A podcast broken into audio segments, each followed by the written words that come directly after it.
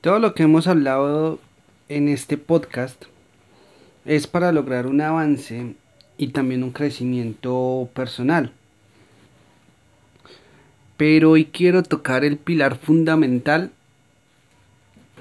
de la calibración social, de las relaciones sociales. Y en esto son todo lo que se trata a las habilidades sociales. Y es que es un conjunto de capacidades y destrezas interpersonales que nos permiten relacionarnos de manera adecuada con las personas, ya sea en nuestro entorno o también cómo relacionarnos con otras personas fuera de nosotros. A continuación vamos a ver todo lo que comprenden estas habilidades sociales. Y vamos a ver, por ejemplo, el punto número uno, que son la inteligencia emocional.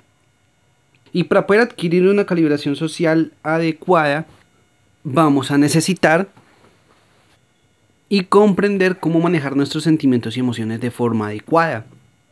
Cómo tener apertura de mente. Esta es la segunda. Este punto se trata más que nada de tener una mente amplia, sin estereotipos, ya que allá afuera vendremos a encontrar personas con diferentes perspectivas, opiniones y gustos diferentes que merecen ser comprendidos y también respetados. Tenemos la número 3, que es la comunicación. Expresar los sentimientos y pensamientos hacia los demás, pero de manera adecuada y darnos a entender también de forma adecuada. La número 4 es la asertividad y esta es bastante importante porque se trata de tener la capacidad de defender nuestros derechos sin atacar a nadie.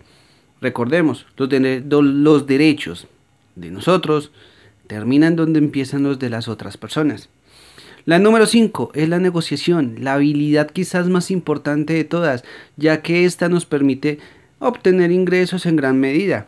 Se trata de siempre buscar la solución más satisfactoria que beneficie a ambas personas. Esa es la negociación, ganar, ganar. No solo te sirve para generar ingresos, sino también para resolver cualquier tipo de conflicto, si lo vemos así. Número 6, tenemos la empatía. Ese es imprescindible si todos tenemos y queremos hablar con otras personas porque es la capacidad de uno ponerse en el lugar de la otra persona, comprender que somos seres humanos, que todos tenemos problemas y momentos difíciles, pero cuídate también de la persona con queja crónica. Número 7, tenemos la tenemos la número 7, que es la comprensión, y esta se basa en mirar las situaciones cotidianas sin juzgarlas. Y también comprender qué se puede hacer para ayudar a esas personas. La número 8, y que creo que es la que más le falta a las personas, es la escucha activa. Esa es la última, pero no, la, no es la menos importante, porque se trata de ser capaz de escuchar con comprensión y con cuidado. Porque en un punto anterior habíamos visto que la comunicación era muy importante, porque nada sirve saberse dar a entender si no sabemos escuchar las necesidades de los demás para entrar a buscar una opción adecuada y una solución para ambos. O también comprender qué es lo que la persona nos está diciendo. Saber diferenciar una crítica constructiva y una destructiva.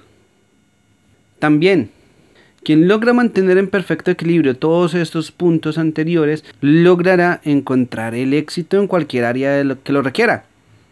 Prontamente iré tocando uno a uno y llevándolo más a fondo para poder aplicarlo e interiorizarlo también en nuestra vida. Es como decirlo que va a ser como una mini sección de habilidades sociales. Entonces, nos vemos.